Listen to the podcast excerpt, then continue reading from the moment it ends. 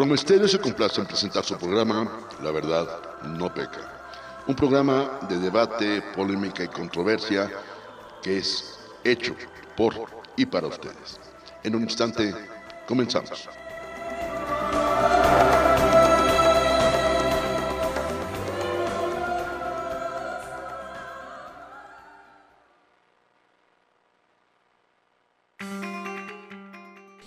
Amigos, ¿qué tal? ¿Cómo les va? Muy buena tarde. Me da mucho gusto saludarles en una emisión más de La Verdad No Peca, transmitiendo completamente en vivo y en línea desde las instalaciones de Promosterio en la Ciudad de México. Hoy es viernes 27 de mayo, lo dije bien González, yo no me equivoqué, y estamos eh, prácticamente en el último viernes del mes de mayo, personalmente con mucho calor, hay a quien les gusta, hay a quien les encanta y me parece que bueno, finalmente hay para todos. En lo personal, el calor me, agobia, pero bueno, esperemos que con esa misma calidez nos hagan favor y que el tema del día de hoy les resulte de lo más atractivo. Déjenme platicarles un poco que mi invitado del día de hoy es una mujer además de inteligente, de, eh, la fijar de brillante porque realmente lo es es una mujer con una capacidad increíble. Además, eh, colega, porque ella tiene un programa de televisión aquí en el grupo. Y una mujer extraordinariamente, eh, les puedo decir, empática en muchos sentidos. Tuvimos oportunidad de, de, convivir hace unos días en un evento, de ahí surgió la posibilidad de invitarla, me hizo favor de aceptar y bueno, pues hemos elegido un tema que tiene una connotación muy particular, porque vamos a platicar de lo que son las debilidades de carácter y el impacto que de alguna manera tiene en la condición emocional y en la condición social. Ojo, no se trata de un sesgo que tiene que ver, aunque el origen lo sea, de carácter religioso. Saben bien que tengo por política personal ni religión ni política, valga la redundancia. Pero bueno, déjenme darle la más cordial bienvenida a mi queridísima y, de verdad eh, admirada Elizabeth Soriali. Querida, ¿cómo estás? Buena tarde. Hola Carlos, buenas tardes. Súper contenta, súper, súper contenta de esta invitación, porque además... Eh, pues Promosterio es mi casa. No es programa de televisión, tengo un programa de radio aquí ahí mismo y valga el comercial. Ah, perdón, qué bueno que me lo dices, Eli. Yo pensé que era televisión, fíjate. No, fíjate que estoy aquí formando parte de Promosterio. El programa se llama Clímax. Es a las 8 de la noche. Esa mera. Correcto. Ah, Los martes a las 8 de la noche. que somos más colegas todavía. Sí, claro, claro, y bien contenta, ¿saben? Porque, pues, en primera, porque, bueno, Promosterio es así como que ya está dentro profundamente de mi corazón. Hoy tengo la fortuna de conocer a estos chicos que están de productores y en la parte técnica, a los cuales me da muchísimo gusto saludar y porque siempre en la tarde-noche, o ya tarde-noche, porque en esta... Em, época todavía a las 8 de la noche como que es de día, ¿no? En este horario de verano tienes razón, exacto. Pero bueno, pues en la tarde-noche me toca este, Chelis con, con, con, Kenia en la parte técnica y bueno, pues les mando también un gran saludo y es un placer conocerlos chicos y estoy bien contenta por la invitación y sobre todo porque bueno, tuvimos em, el placer de conocernos hace unos días en las premiaciones que nos fue sensacional, la verdad nos fue muy, muy, muy padre, estuvo increíble el evento y pues afortunados, ¿no? También. Totalmente de acuerdo sí, así es. Totalmente. Así que pues Gracias, gracias Carlos por la invitación. Y como tú bien dices, es un tema de verdad eh, complicado, ¿eh? Es un tema que sin duda eh, es difícil de pronto reconocer cada uno de los defectos de carácter. Yo como ser humano de pronto ya tengo como esa eh, facilidad o sensibilidad de reconocer cuáles son mis defectos de carácter. Correcto es muy difícil, honestamente. Y lo que hay que hacer después de reconocerlos es empezar a trabajar en ellos. Si bien, Carlos, todos en algún momento de nuestra vida nos salta un defecto de carácter. Así es, así es. Y eso es como parte inherente de la condición del ser humano. Es parte de la naturaleza. Así es. Lo grave está cuando nos ganan esos defectos de carácter y caemos en situaciones donde dañamos a otras personas, Correcto. donde internamente nos dañamos nosotros y en donde podemos eh, caer como en esos rollos de culpas, de enfermedades, de somatizar, de hacernos daño y también dañar a otras personas. Entonces, pues sí, sí es un tema bien interesante, muy, muy bueno, difícil, como yo te decía, de pronto de reconocerlos porque vemos la paja en el ojo ajeno, pero muchas veces decimos, yo, orgullosa, yo no, yo soy bien humilde. Claro. Yo, envidiosa yo, y así como que estás viendo de ladito, así de a ver qué tiene el de al lado. Por supuesto. Envidio- no, hombre, yo no soy envidiosa, ¿no? Lujuriosa, no, pero estás mm, así, ¿no?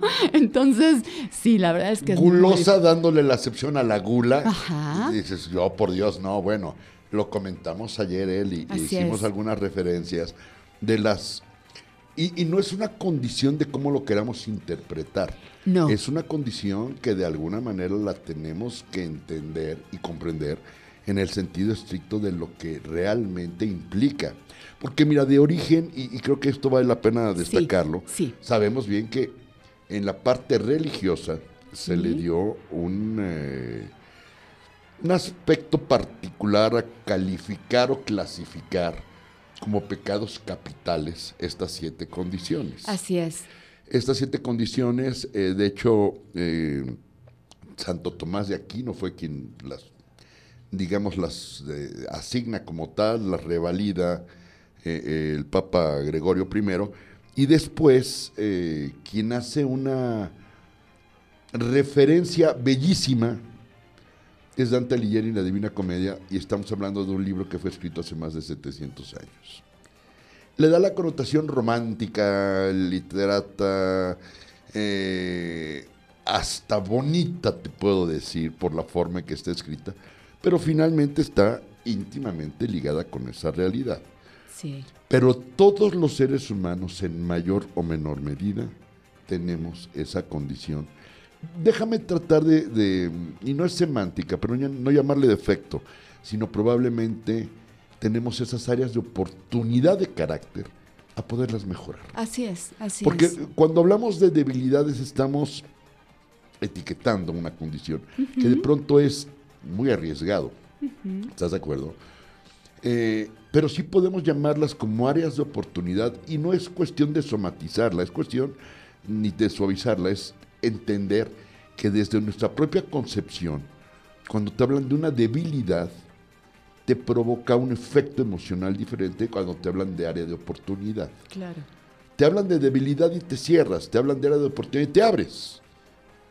Fíjate cómo somos racionalmente inconscientes a la respuesta consciente.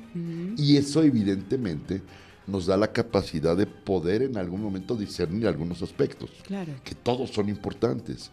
Ahora, ¿cuál es el sentido de que hayamos elegido esto, Eli? Porque yo creo que finalmente no hay nada más hermoso que enfrentar nuestra propia realidad.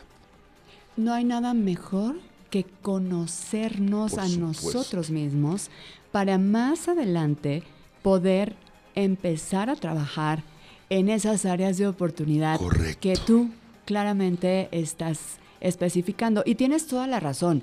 Cuando a alguien le señalan una debilidad, y lo pongo entrecomillado, emocionalmente, o sea, tu cabecita empieza así como que a, a pensar, como que a sentirte agredido de, de alguna ma- manera, como que a rechazar, ¿no? O sea, tienes toda la razón. Entonces, hablemos, ¿cierto?, de estas em, áreas de oportunidad. Así me gustó el término, lo retomo. Gracias, Sí, la verdad que sí, porque sin duda en el momento en que empezamos a conocernos, en el momento en que empe- empezamos a darnos cuenta de lo que sentimos, en qué momento e identificamos estas situaciones, ¿no? Que todo el mundo, como lo decía, lo tienen, son parte de, podemos empezar también a trabajarlas. Por supuesto, mira, la condición de hablar de una debilidad o de un defecto en automático nos provoca Rechazo, enojo, sí, nos cierra, incomodidad, por supuesto, y lo que es peor, malestar,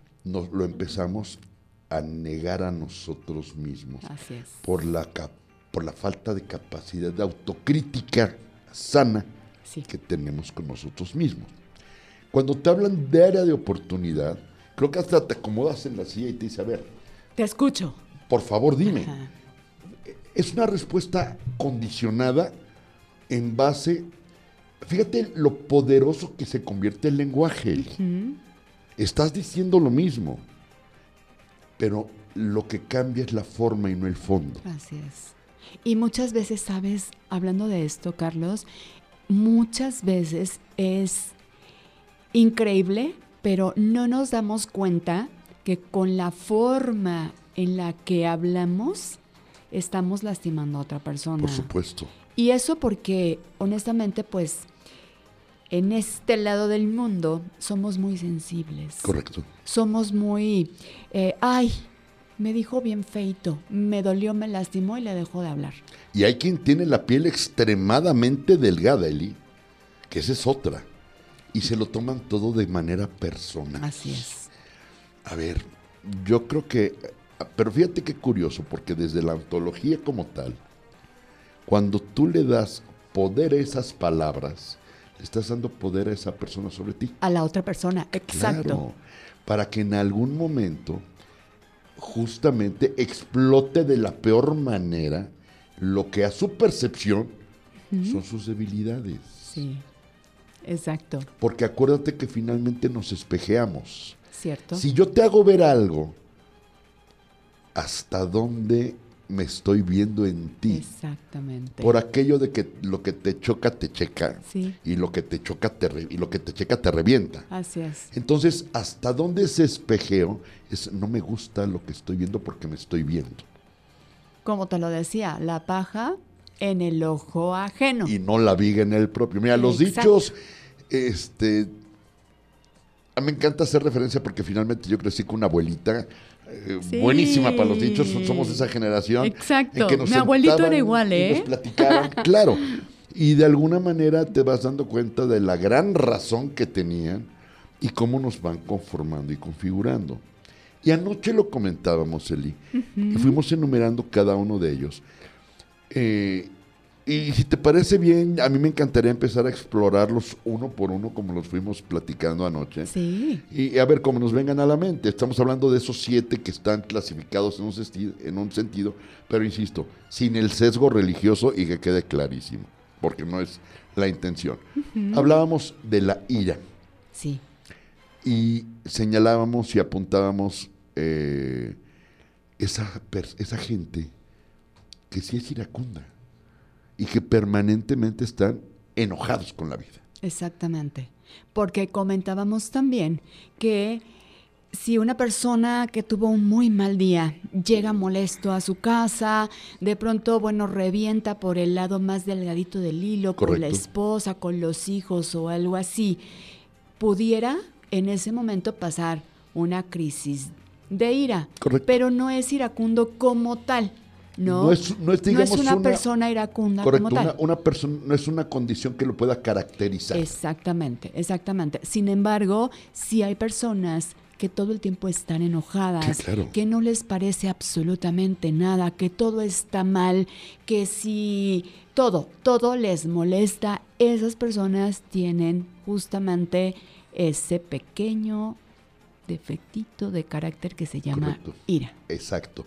Ahora, muchas veces se confunde la gente que tiene un carácter serio, fuerte, con el mal carácter. Que no se confunda. Porque una cosa es tener momentos, crestas y valles en lo que se refiere a tu condición de estado de ánimo Así es. y otra cosa es vivir permanentemente Exacto. enojado. Exactamente. O sea, de verdad, eh, esa, e- esa gente es tan difícil de manejar, Sí, tan difícil de entender, tan difícil de complacer incluso. sí. Y se genera una condición de convivencia hostil, Difícil. tirante, Así es. tensa. Y generalmente, quien menos se da cuenta es quien es el protagonista principal de esto. Y se lo haces ver, y bueno, olvídate, ahí sí Se arde, enoja. Ro- bueno, arde Roma, Se enoja. por supuesto. Es decir, simplemente confirma en algún momento. Pero lo peor de todo, Eli, es el no tener la capacidad de ser un poquito resiliente contigo mismo y decir, ¿será de verdad que así soy? Por eso te decía, es bien difícil, de entrada es bien difícil reconocerse como tal. Lo que te puede llevar a reconocer que tienes este tipo de carácter o defectos de carácter, perdón porque lo insista, solamente o muchas veces, y muchas veces ni así, pero muchas veces es tocando fondo, viviendo una situación muy, muy, muy fuerte, muy difícil. Extrema, literalmente. exacto, esa es la palabra, extrema. Que te sacuda. Que te haga pensar que por ahí no es el camino. Es correcto. Así es. Y eso, bueno, aunque de pronto hay gente que vive situaciones que llegan a tocar fondo, pero eh, eh, el orgullo es donde entra y no. Y yo soy así. Y a mí me educaron así. Y este soy yo o esta soy yo. Y a conmigo nadie. Y eso es el orgullo también. ya me brinqué al otro. No, no, no, está perfecto porque lo ligaste maravilloso, Eli. Porque justamente el orgullo es primo hermano y, con y lo separa una línea casi, pero de verdad, eh, imperceptible, que es la soberbia. La soberbia, claro la soberbia de esa gente que en algún momento cae en un grado de narcisismo. Cierto. Es decir, ya es una condición de sobreestimación recalcitrante, porque creo que es la mejor manera de decirlo. A uno mismo, ¿verdad? Correcto, sí, sí, sí. Es decir, una cosa es el amor propio y una cosa es el exacerbado y descontrolado amor propio, es decir, cuando estás sobreestimado. Para decirlo simple, cuando el mar te queda chico para echarte un buche. Sí. Así es de sencillo. Cuando eres, te sientes ser la última Coca-Cola del desierto. Salud. Cuando, exacto. cuando, cuando te trepas a un tabique y te mareas, pero te das cuenta que de pronto ni siquiera estás subido a un tabique, sino estás de puntitas y cuando te paras de puntas, eventualmente te vas a cansar, Eli. Y vas a tener que volver a poner los pies en la tierra. Así es. Pero generalmente ocurre lo mismo. Cuando te enfrentas a alguna situación en que te das cuenta que siempre va a haber alguien que es mejor que tú. Porque ese es algo que tenemos que aprender. Hay una, eh, un fragmento en Desiderata que dice, si te comparas con los demás, te volverás vano y amargado, pues siempre habrá personas más grandes y más pequeñas que tú. Fíjate qué hermoso. Y qué fuerte. Este Porque yo, yo diría, Carlos, que más bien tendríamos que entender que esa persona, por ejemplo, de, de lo que estamos hablando ahorita, es es mejor en ciertas cosas o en esa cosa que yo. Pero, pero, yo tengo cosas que son muy rescatables. Entonces, en el momento que pones un equilibrio, pues no, ni te laceras, ni te hundes, ni te tiras al drama, ni te llenas de envidia, que es otro de los ah, defectos. Ahí, vamos justamente. A ver, nadie es malo para todo. Ni nadie es bueno para todo. Exacto el que tenga ciertas habilidades, virtudes, experiencias, etcétera, eso te hace ser alguien que puedes destacar en ciertos campos. Claro. Pero no significa necesariamente que lo sepas todo, ni que tu verdad es la única verdad. Exactamente. Porque entre tu verdad y mi verdad hay una verdad que va a surgir, Eli. Claro. Y de esa verdad estará a consideración de alguien que no piense ni como tú ni como yo. Exacto y propondrá una verdad. Y es validísimo. Totalmente, porque finalmente la verdad está establecida en nuestra propia vivencia, en nuestra propia experiencia. Cierto, así es. De ahí es donde fundamentamos nuestra verdad. Pero de ahí a llevarlo a un extremo exacerbado como la soberbia, de querer imponer tu verdad, a ver, eh, creo que es simplemente, lo comentamos, la única verdad absoluta es que hay muchas verdades que pueden convertirse en absolutas. Exacto. No hay sí, más. Sí, sí, sí. ¿Estás de acuerdo? Así es. Y sí, y de ahí deriva, por supuesto, a la envidia. Pero esa envidia, a ver, hay gente que dice, es que es envidia de la buena, justificándose y resguardándose. A ver, perdón, no hay envidia de la buena. Exacto. Es como las mentiras piadosas. Perdón, siguen siendo mentiras. Y la envidia, aunque sea de la buena, es envidia. ¿Cómo la disfrazas? Sí, no. ¿Cómo la suavizas? ¿Cómo la matizas? Sí. Es, es muy probable que, la, bueno, es mi punto de vista. Miley. Las personas que dicen envidia de la buena quieran de alguna manera suavizar porque son capaces de externar algo Un desagrado, que un les disgusto, gusta claro. De la otra persona con toda la suavidad del mundo y por eso lo, lo plasman como envidia de la buena. ¿Y por qué no decir celebro tu triunfo? No comparto estamos alegría. acostumbrados de alguna manera. Es que ese es el punto. Exacto. Pero exacto. fíjate, hasta ahorita estas tres de las que hemos hablado, de la ira, de la soberbia y de la envidia, si te das cuenta, Eli, son condiciones aprendidas y adquiridas. Exactamente. Es que desde ahí deberíamos de empezar a trabajar. Correcto. Todo.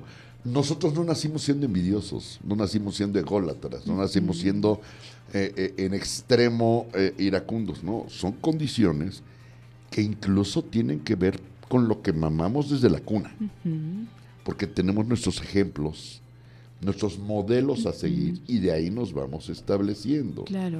Y esa parte de la envidia, ¿por qué no la gente en algún momento podría cambiarlo? Por decir, oye, qué alegría, felicidades por tu logro. Sin embargo, ¿sabes algo, Carlos? No es que yo no culpe a esa gente o juzgue. No, no, no, yo no tengo por qué juzgarla ni nada. Pero cuando te dicen envidia de la buena, por lo menos te están haciendo ver algo. Preocupante es la gente que no dice nada, que por dentro se está martirizando por algo que está viendo que quiere de la otra persona, porque no únicamente son las cosas materiales que una persona tiene lo que se envidia. Se envidia la personalidad, el triunfo de la gente, la, la mm, eh, inteligencia, la manera de expresarse. Sí. O sea, eso, cuando uno de pronto, pues esa persona es así, trabaja tú por ser así. Yo escuchaba algo relacionado con esto. Muchas veces este defecto de carácter sirve para poder, de alguna manera, hacer trabajar en ti para poder lograr llegar a eso que tú estás viendo en otra gente. Eso sería un punto positivo. A ver, estoy de acuerdo siempre y cuando esa persona que lo está diciendo y analizando y viviendo tenga la propia capacidad de reconocer que tiene que trabajar esa área de oportunidad. Exacto, conscientemente. Y tiene que ser a través de ejercicios de catarsis muy, muy profundos. Y tiene que ser alguien abierto honestamente a ver, a ver la forma de crecer a la par y tomarlo como un modelo a seguir el éxito de los demás. No que te, asfixies y se te atoren la garganta. Déjame preguntarte algo, y le voy a ser el abogado del diablo, ¿eh? Ah, caramba. Sí, claro. Ups. Ups, Cuando venga. alguien te dice es envidia de la buena, como bien lo mencionabas, ¿podrá ser un cinismo disfrazado? Yo veo más honestidad que cinismo. Lo que pasa. Yo, mi percepción claro. personal. Entonces ahí la pregunta es: ¿puede haber honestidad en la envidia? Yo creo que la envidia es per se un- una, una condición que finalmente es una emoción Sí, eh, que es con un valor tácito. sí. Por eso la pregunta es, es decir, ¿puede haber una envidia sincera? Fíjate que desde mi humilde punto de vista es reconocer un poco que otra persona tiene algo que a mí me gusta y lo estoy externando. Correcto. Por lo tanto, soy consciente y lo puedo llegar a trabajar. Por eso te dije le vas al abogado del diablo, ¿eh? Venga, venga abogado del diablo. por eso lo dije. Pero mira, es que eso tiene una connotación muy, muy particular. Si nos, si nos vamos a los extremos, como tú bien lo estás diciendo, envidia es envidia aquí en China y en Nueva York y donde sea. Sí. Sí, pero si alguien te lo dice de frente, así honestamente, es porque lo está reconociendo. ¿Y qué pasa? Al reconocerlo, tienes mucha más facilidad y factibilidad de trabajar en ese defecto de carácter. Sí, porque lo primero que tiene que hacer cualquier persona para mejorar cualquier situación que esté atravesando es reconocer que le está atravesando. Así es el enfermo y, la gente que tiene problemas de alcoholismo, el factor fundamental para que pueda iniciar su proceso eh, de mejora es que reconozca que es un enfermo. Que es un alcohólico. ¿Estás de acuerdo? Porque finalmente, a mí esa parte tacharlo de adicto de verdad no, me gusta porque realmente son enfermos, vistos desde la parte más clínica, pues es una enfermedad. Claro. Por eso tiene una clasificación que se llama dipsomanía. Entonces es, es una condición adquirida, volvemos a lo mismo, con el gran debate de la predisposición o no genética, pero creo que eso es otro tema. Pero el punto es, sí, cuando eres capaz de decir envidia de la buena, quiero pensar y coincido contigo en el sentido de que si esa persona tiene un poquito de luz para reconocer esa envidia que está sintiendo, pues es el momento de que diga, a ver, ¿por qué no puedo dejar de sentirla? y más que sentir envidia, que sea un estímulo para yo alcanzar lo que quiero, para mis propios sueños, para mis propias metas. Fíjate que yo siento que no es, la gente que dice eso no es envidiosa como tal, no es una persona que le afecte ese defecto de carácter como tal. Porque acuérdate que para que puedas tener el defecto de carácter, como tal tiene, tiene que ser algo que te afecte, que te dañe. Que altere, que tu, te altere. tu estilo y tu forma Entonces de vida, hay gente que posiblemente llegue y te diga, Carlos, em, me encanta tu estilo de conducir un programa de radio. Sabes que a mí nunca se me ha hecho. La verdad tengo envidia de la buena, pero está siendo honesto. No es un defecto de carácter que esté marcado en su vida. A lo mejor en ese momento dice, híjole, a mí me gustaría estar en ese lugar, está padrísimo. Claro. Pero no lo está afectando.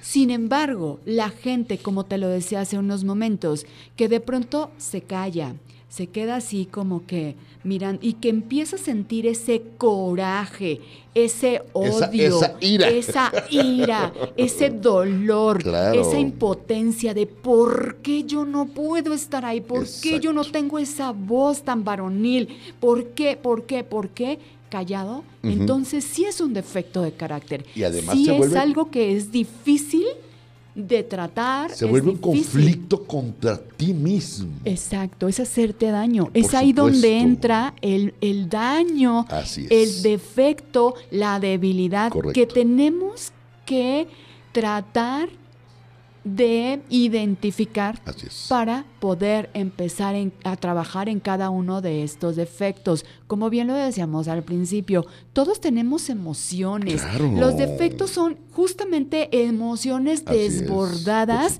que no podemos controlar. Y entonces cuando no nos damos cuenta que esa situación nos está dañando el alma, nos está carcomiendo el alma. Literalmente. Exacto. Es cuando tenemos que poner ojo, así énfasis en ver qué es lo que estoy sintiendo para poder determinar e identificar cuál de los defectos, perdón, defectos de carácter es el que me está molestando, me está causando dolor, coraje, eh, eh, eh, desesperación y dolor de estómago. ¿Cuál te está haciendo ruido simplemente? Así es, así es. Y fíjate, cosa curiosa, porque hay una teoría que no puedo decirte todavía si estoy o no de acuerdo con ella, Eli. Pero es una teoría que, que, me llama mucho la atención, porque dicen, el ser humano empieza a cambiar cuando está cansado de sufrir. Exacto. Ahí está la clave. Entonces, pero entendiendo el sufrimiento, el que tú te provocas, el tercero, el de externos, el de la situación, es decir, hay una serie de factores que te pueden provocar un sufrimiento. Hay que identificar. La gente normalmente se va a resolver lo que está sintiendo, pero hay que irnos al origen de lo que te, te lo está provocando. Esa es la realidad de las cosas. Y muchas veces no sabemos cómo hacerlo, Correcto. Carlos. Pero sabes que aquí viene entra la posibilidad de acercarte a una terapia porque muchas veces en verdad no sabemos identificar es. esas situaciones y una terapia es es tan buena para ayudarte, ¿sí? a definir qué estás sintiendo y por qué lo estás sintiendo para poder trabajar en ello. Por ejemplo, hace ratito hablabas de los alcohólicos anónimos. Entonces, ellos tienen padrinos que son personas que han cursado por el mismo camino del alcoholismo y de esta enfermedad, Así es. que ya ubican cada uno de estos estas debilidades y entonces son los adecuados para hacerte ver cuál es la debilidad que tú estás teniendo y entonces puedes trabajar en ese conflicto. Desde su leal saber y entender, como ellos ya transitaron por ese camino, Claro. te están diciendo lo que ellos consideran, en el mejor de los sentidos, que cuáles son los riesgos que en algún momento puedes enfrentar. Así es. Y sin embargo, déjame decirte algo que es interesantísimo. Alguna ocasión, hace muchos, muchos años, yo fui a alguna reunión de Alcohólicos Anónimos, empujado por eh, un momento muy complicado de mi vida, tenía yo 20 años, hace muchos años. Fui a dos reuniones. A la primera, pues sales así como que dices, ¿qué es esto? De estar escuchando testimonios de un sufrimiento Sí. desgarrador es el. Sí. Ok. Me fui eh, choqueado, sacudido, a ver, chavo de 20 años, atravesando por un momento que he Complicado. visto, sí, pero que visto a la distancia no era nada, Eli. Es que eso te iba a decir.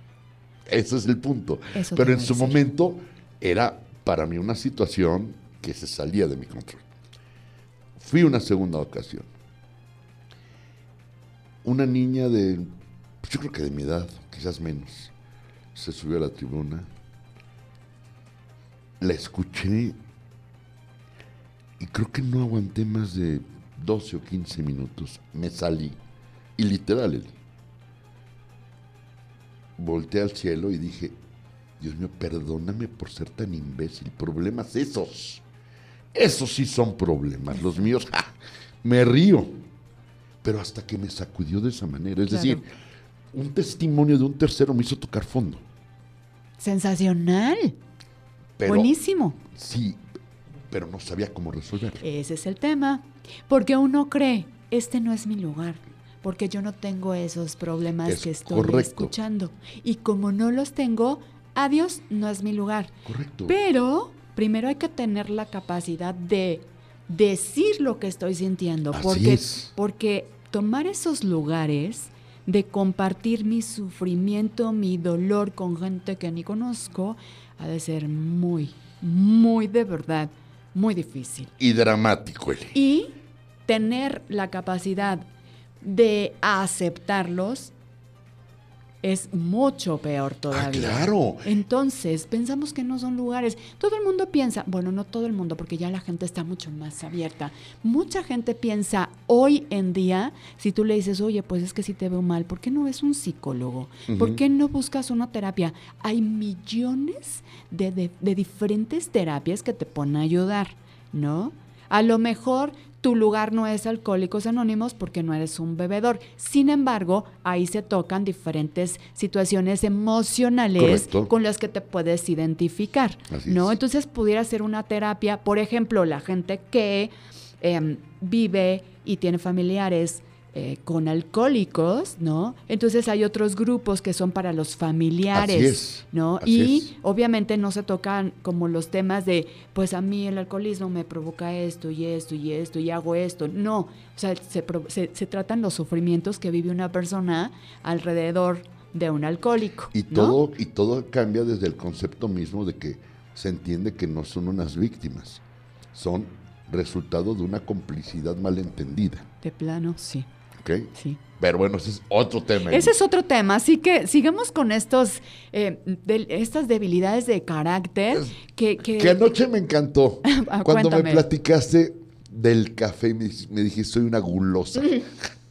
me pareció, y, y perdón que lo, que, que lo destaque de esa manera, porque finalmente lo fuimos desmenuzando y no es, una, no es, no es la gula como tal. Exacto. Yo platicaba, fíjense, platicaba ayer con Carlos y le decía, en el momento en que uno eh, duda en si tiene esta situación de tengo la gula, esto es, esto es algo que me afecta, es, o sea, tengo la gula, sí, soy, soy, tengo ese defecto de carácter, hasta donde yo sé sí y solo sí si te afecta cuando comes algo. Correcto. Mi ejemplo era, yo siempre invariablemente traigo dulces o un chiclito, una paleta, algo en mi bolsa. Porque de entrada me encanta el dulce. Me encantan las cosas dulces. Entonces, si alguien quiere, aquí hay. ¿eh? Ah. Por cierto. Por cierto, ¿eh? bueno, venga, venga. Es- entonces, eh, yo, yo en alguna ocasión me dijeron, oye, em, pues tú comes muchas cosas dulces, pues tienes la gula, ¿no? Y yo, sí. Y alguien me dijo, a ver, espérame, el traer esos dulces no quiere decir que tú seas una persona con ese defecto de carácter Correcto. simple y llanamente es tan sencillo como decir, me estoy tomando este refresco, ¡Ah! Dios bendito, voy a engordar, eh, no debo de hacerlo, me va a hacer daño. O sea, cuando te provoca un conflicto, cuando te provoca problemas que, que- que dices, eh, eh, lo rechazo, no debo, pero lo haces como la gente, como me decías tú muy bien, la gente que tiene em, este problema de obesidad mórbida. ¿no? Que termina de comerse tres pizzas enormes, como el programa del doctor Nausardam, que de pronto ves una pizza, otra pizza, otra pizza y unas, y unas alitas y unos deditos de queso y papas fritas y todo, y se lo acaban, pero terminándoselo es un dolor Una culpa. inmenso, una culpa que Correcto. no pueden vivir con eso. De ahí ya no, no soportan seguir viviendo ese momento hasta que vuelven a complacerse, Sí. entre comillas, comiendo. Así eso es. sí es el defecto de carácter de la gula. Eso es correcto, Eli, porque mira, como lo comentábamos en su momento, hay gran cantidad de factores externos que pueden influenciarte en lo que puede ser el establecer o el fortalecer, por irónico que parezca, un defecto de carácter. Entonces realmente lo que ocurre, por ejemplo, en el caso de la gula, es el hecho de no tener un límite a la saciedad. Así es. Y esto tiene muchas, muchas connotaciones emocionales, físicas, químicas. Simplemente hay una. Hay una hormona que se llama grelina, que la segrega el estómago y la manda al cerebro para decirte, "Psst, estoy satisfecho. Hay gente que literalmente engaña la secreción de grelina y sigue comiendo. Bueno, a esa condición es justamente cuando llegas a una situación extrema de pesar 400 o 500 kilos. Sí, ¿ok? Además, el cuerpo humano no está diseñado para eso. así es. La, Así es. la anatomía del cuerpo La no está diseñado para ello. claro. Pero entonces, si te fijas, generalmente existen muchos factores que van propiciando esa situación. Pero como estamos centrados básicamente en lo que tiene que ver con el aspecto de la gula, es la manera insaciable de alimentarte al grado extremo de poder enfermarte. Y provocarte Un, Un daño, daño. terrible, iniciando por el sentimiento de la culpa. por supuesto. Eso es lo que detona y lo que hace que te identifiques como una persona con este defecto de carácter de la gula. Pero fíjate hasta dónde se hace un círculo vicioso, Eli. Porque mucha de esa culpa se la curan comiendo. Es lo que te decía, o sea, tienen esa culpa impresionante y Claro. viven esos, esas dos horas con, con culpa y tratando de desaparecer de este planeta. Pero ya me dio hambre. Es tan Exacto. desgastante que lo único que me puede tranquilizar en este momento Es la es comida. comerme otras tres pizzas para Sí. poder ser feliz, pero feliz en ese Porque momento. tener hambre te provoca ansiedad, te provoca irritabilidad. Yo y- te iba a preguntar algo sobre eso, Sí, por favor, por justamente. favor, dime. Cuando uno come por ansiedad. ¿tú crees que pueda ahí surgir el defecto de la gula? No. ¿O es...? Ah, ok, Y, adelante. no, y te voy a explicar por qué. La gula per se es el comer sin entender que hay un límite y una saciedad. Cuando comes por ansiedad es porque ya probablemente traes un desorden hormonal, ya es una cuestión endocrinológica que tiene que ser tratada por un especialista. Porque si hay, por ejemplo, esa condición de la grelina en la que probablemente hay algo que no te permite segregarla de la manera correcta para que se mande la orden al cerebro y decir hasta aquí. Generalmente esta condición le ocurre a la gente que están operados de bypass. Ah. La gran mayoría de personas, no de manga gástrica, de bypass gástrico, tienen el problema de que no hay una secreción adecuada de grelina. Como finalmente el bypass es hacerles un estómago alterno, que es del tamaño de un huevo literalmente, lo que hacen es que como que resetean esa parte del sistema digestivo y en automático, fíjate qué hermoso y perfecto eh, eh, es el cerebro, en automático identifica la condición y, y la grelina se restablece a los niveles normales. Por Wow. eso es que tu saciedad es a porciones pequeñas, porque tu estómago es más pequeño.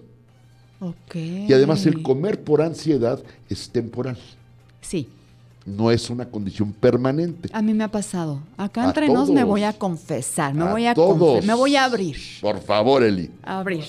De aquí, conste, de aquí no sale. No, no, no, no. Resulta que de pronto. No, olvídate de los millones que nos No escuchan. importa, no importa. Con, a- de- con que de aquí no salga suficiente. Eso a mí de pronto me da una ansiedad por comer cosas saladas, palomitas, palomitas, y como muchas. Y terminándome las palomitas, en el momento que se acaba la última, quiero algo dulce. Algo dulce, algo dulce, algo. Entonces es una, es una descompensación Por supuesto. hormonal Correcto. que a mí me enloquece. A ver, es que ese es el punto, Eli. De pronto, tienes el gusto por lo salado. Puede haber alguna condición en la que no estás con tus niveles de sodio Sí, adecuados. sí. ¿Ok? De pronto te vas a lo dulce, es porque ya hubo un desequilibrio entre lo que es la parte de la glucosa y el sodio, entonces vas a compensar. Pero el cuerpo es tan sabio que te equilibra y te balancea. Así es. Pero eso es una forma eventual, temporal, Sí. no es permanente. Sí, no. Esa es la diferencia. Exacto. Esa es la verdadera diferencia. Ok, ya empezaba yo a decir, "Ah, es la gula, es la gula. No. Yo te lo dije, yo también soy muy antojadizo. Sí. A ver, y de pronto hay placeres que son maravillosos. Sí. Por eso ahí nace esa máxima que yo amo, aprender a disfrutar de los placeres sin culpa. Sí. Y aprender, Básico. y aprender a ejercer tu legítimo derecho a decir me acuerdo y no me imagino. Esa frase me gustó ayer. Me la comentó ayer en la noche que estábamos un poco planeando y hablando de estos temas y me gustó mucho esa frase. Gracias, Eli. Por favor, repítenosla, por favor. Prefiero decir me acuerdo a me imagino. Eso, eso me gustó. A ver, finalmente, y lo comentamos, es tan consciente que la regla básica y fundamental es sin daños a terceros, Claro. pero de siempre. una forma consciente. Ahí es donde entra esa parte de que puedas establecer situaciones de reafirmar tus propios valores. Por supuesto. Y son los valores esenciales que todos los seres humanos tenemos derecho a ejercer. Así es. Hay quien toma la libertad de irse por la libre y no los ejerce. Claro. La vida es Bien, elección. val- la vida bien es válido. Claro, ¿Estás de bien acuerdo? válido. Sí. Y ahí justamente, hablando después de esa condición de comer, cuando dices, tengo el mal del puerco famoso. Ajá. Comes y a dormir. Sí. A ver, ahí es donde puede encajar un poquito lo- la parte La de la pereza. pereza, claro. Es muy diferente a que te eches una siesta reparadora de 10, 15 minutos, porque además el proceso digestivo lleva toda la sangre al estómago para que trabaje y evidentemente la condición de que puede darte sueño es la falta de oxígeno al cerebro. Exacto. A ver, cuando tú metes aire, lo primero que estás haciendo es oxigenar el cerebro. ¿Ok? Por eso existen los bares de oxígeno. ¿Cómo? Por supuesto, Eli. A ver, Ay, no sabía. ok. A ver, cuéntame de esos bares de oxígeno. Hay, hay bares de oxígeno que se llama oxigenoterapia, en donde de pronto puedes estar con una cierta condición de estrés permanente. Llegas y te sientas y en lugar de tomarte un trago, te conectas a una máquina con oxígeno absolutamente puro que puede estar esenciado con alguna fragancia, flores, etcétera, y es una inhaloterapia como tal. Ok. Y entonces lo que haces es que te, te echas por lo menos algunos litros de oxígeno y tu cuerpo se restablece. ¿Y qué otros beneficios tiene esa terapia? Te purifica la sangre, eliminas toxinas, te tranquiliza. El estrés lo provoca otra hormona que se llama cortisol. ¿Cierto? Y el cortisol lo que hace es alterar todos los funcionamientos normales endocrinos del cuerpo humano. Cuando no tienes una secreción de cortisol, tu, tu sistema endocrino funciona permanentemente. Oye, y entonces, la pereza. Es la extrema. Ok, venga, Eli, platícame. Tienes un compromiso, tienes una cita. Oye, ¿qué crees, Eli? Tenemos el programa, ¿eh? Sí, por supuesto. Y resulta que ves que son 10 para uno y dices, ay, mejor cancelo porque estoy riquísimo en la cama. Y me hablas al 10 para uno y me dices, Carlos, ¿qué crees? Inventamos mil Cualquier, excusas. claro, cualquiera es buena. Matamos 43 abuelitos Sí, en la vida. Sí, sí. Oye, ay, perdón, te- fíjate que me salió esto. y- Oye, bueno, pues ni hablar, te entiendo, no te preocupes, ahorita veo cómo lo resuelvo. Pero al final te crea y te da un sentimiento de culpa, sí. porque dices en el fondo, y me pude haber levantado. Pero por otro lado te gana la, la pereza y el cinismo. Ay, bueno, ya luego lo resuelvo. Y te volteas y te vol- Esa es. Momentáneamente, pero después. Viene sí la te parte, rebota. por, por Sí. supuesto. Cuando te rebota es cuando existe el defecto de carácter. Es correcto. Así es. Cuando, dices. Ya te conflictúa. Cuando ya te rompe Exacto. esquema. Cuando ya no te permite de alguna manera. Es decir, te provoca un desorden en tu parte emocional. así es. Así Ahí es. donde te da con todo Con y en todo. ese. Sí, claro. Sí, y ahí en ese momento es cuando estableces y dices. No puede ser. ¿Y qué pasa, Carlos, por ejemplo, cuando traemos prisa de, de- de- de- de- de tiempo, de movernos, de hacer cosas, cuando, cuando eh, contamos cada minuto de nuestra vida, de nuestra historia, tenemos que, que, que y, y nos provoca conflicto porque ya pasaron cinco minutos y yo no he hecho nada, nada, nada, nada, nada. Eso se le puede llamar avaricia de tiempo, por ejemplo. Eh, no, ese es un problema de ansiedad.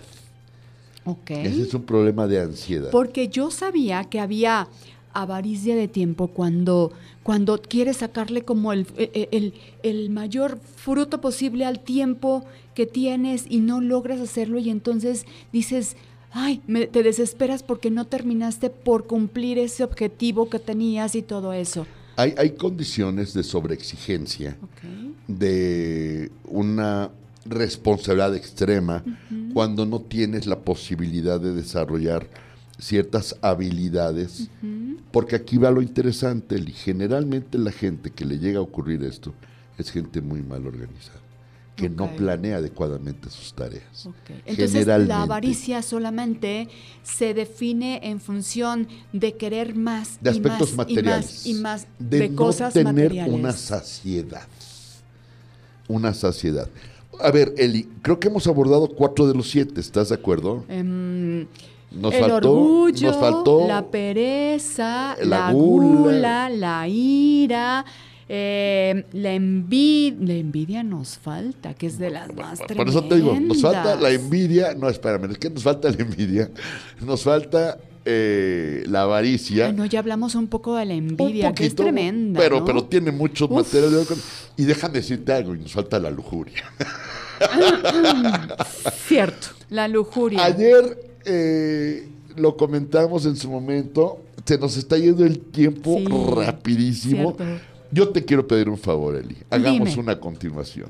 Porque son esos tres que nos faltan Sí. y hagamos una segunda parte. Sí, claro. Vamos a planearla, le damos continuidad.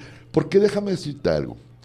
De nada sirve que si le estamos dedicando cierto momento, cierto tiempo a cada una de ellas, estas simplemente las menciones, ya, ay, bueno, pues pásenla bien y ahí nos vemos". Me parece que sería muy irresponsable de nuestra parte. Claro, tendremos que definir un poco más para ir ubicando qué Y es yo cada me uno. sentiría muy mal contigo. Y te voy a explicar por qué. Porque al final, si te estoy ofreciendo el espacio para que podamos compartirlo, Sí. es una forma de restringirte y de limitarte. Y creo que eso no va a suceder. no, nunca. no pasa nada. No, no, no, no, no. Por eso incluso previendo lo que podía suceder, por eso te dije, si hubiese necesidad de una segunda parte, me dijiste, va.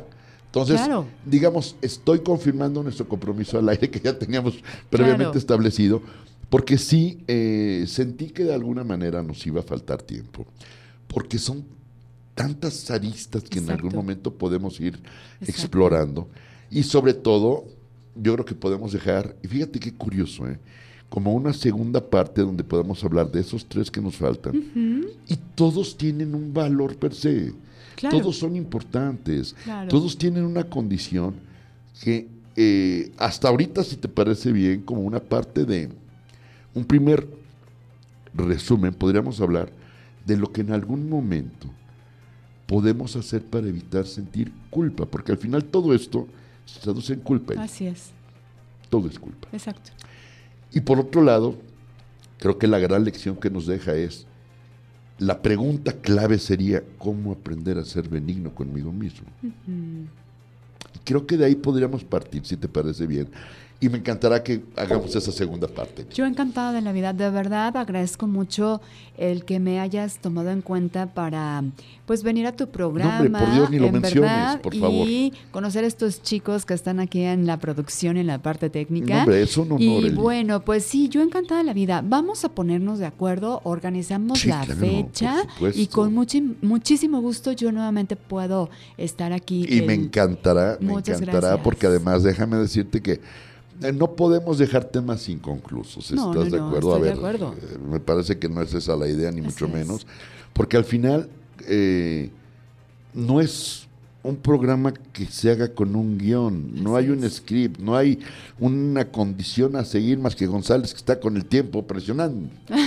Pero si te fijas, realmente lo que hemos hablado es simplemente parte de la espontaneidad de lo que en algún momento tenemos como un tema preparado, punto. Exactamente, así Porque es. eso es finalmente, es una charla. Así es. Y se trata de disfrutarle en esos mismos términos. Exacto. Entonces, queda compromiso de que le pongamos fecha y en Claro. breve lo anunciamos, Eli. Me parece súper, súper bien. Yo con muchísimo gusto y muy agradecida No, hombre, contigo. por Dios, ni lo menciones. Oye, si me permites hacer un corte comercial nuevamente Por para favor, invitar eh, a tu auditorio es tu a que nos escuche martes a las 8 de la noche a través de Promo Estéreo con el programa Clímax. Eli Love te espera.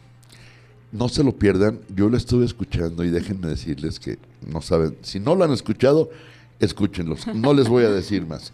Dicen que en función de la expectativa es la decepción. Escúchenlos sin expectativas para que se emocionen y no se decepcionen. Esa es la gran diferencia. Entonces, Eli, vamos a hacer algo. Mira, yo, si te parece bien, digamos que como esta, este eh, antecierre del, que será la, la conclusión del próximo programa, podemos establecer tres situaciones que creo que son muy importantes. Sí. Uno, se trata de un tema de conciencia, sin duda. Segundo, se trata de un tema o de unos temas de aprender a reconocerlos. Y tercero, un problema de aprender a cómo corregirlos. Así de sencillo. Así, esas tres pasos son fundamentales. Y de ahí partir, evidentemente, a lo que nos falta, que ya lo platicaremos en un siguiente Que programa. esos tres puntos que acabas de decir suenan muy sencillos, como yo lo dije, pero no es tan fácil. Desde el primero, continuar con el segundo y llevar a cabo el tercero, no es tan fácil, pero se puede. Sin duda, Por supuesto. se puede. Y, lo mejor de todo es que van en ese orden. Así es. Es decir, no puedes pasar al siguiente si no has cumplido el, prim- el Claro, anterior. Claro. Tan sencillo como Así eso. es. Y eso evidentemente nos da la posibilidad de establecer condiciones como la que acabamos de hacer, que es el compromiso de nuestro siguiente programa, Claro, Eli, claro. para poder aterrizar y hacer un resumen ya general de todo. Claro. Por cierto, eh, quiero confirmarte al aire el compromiso que hice contigo con respecto al tema que hablamos. Ahora lo vamos a charlar, pero cuenta con ello. Ok, Cuenta excelente. con ello, eh, porque es parte de ese compromiso social que en algún momento eh, eh, he decidido establecer con, con la gente, con, con- con la audiencia y que afortunadamente eh, nos responden muy bien. Entonces, Excelente. cuenta con ello, Eli, por supuesto. Súper. Eli, gracias. Gracias, de verdad, me encantó. Sabía eh, de antemano que nos podía faltar tiempo. Qué bueno que no me equivoqué. Porque Así esa es es. una señal que finalmente tenemos esa condición empatada de lo que significa hablar de algo tan trascendente. Así es. Entonces, en fecha próxima les daremos a conocer cuándo tendremos la segunda parte Claro. para que la podamos desarrollar, ¿vale? Eli, gracias, gracias con todo mi corazón, de verdad. Muchas gracias a ti, Carlos. Muchas gracias, chicos. Que tengan excelente fin de semana. Disfrútenlo muchísimo. Gracias, Eli. Amigos, muchas gracias. Gracias por acompañarnos. Sabíamos bien de antemano que esto eh, no iba a resultar en un solo programa. Por ventura lo teníamos eh, anteriormente negociado y, y bueno, creo que esto nos da una posibilidad extraordinaria. En breve les haremos saber y bueno, por lo pronto, gracias. Gracias por habernos acompañado el día de hoy. Nos escuchamos la próxima semana. Ahora sí lo dije bien, ¿te fijaste? Siempre digo nos vemos la próxima semana. Y ahora sí dije nos escuchamos. Ya lo traigo, ya, ya, ya rompí el condicionamiento. Exacto. Nos escuchamos la próxima semana. Cuídense mucho y que tengan extraordinario fin de semana. Pásenla bien. Hasta entonces.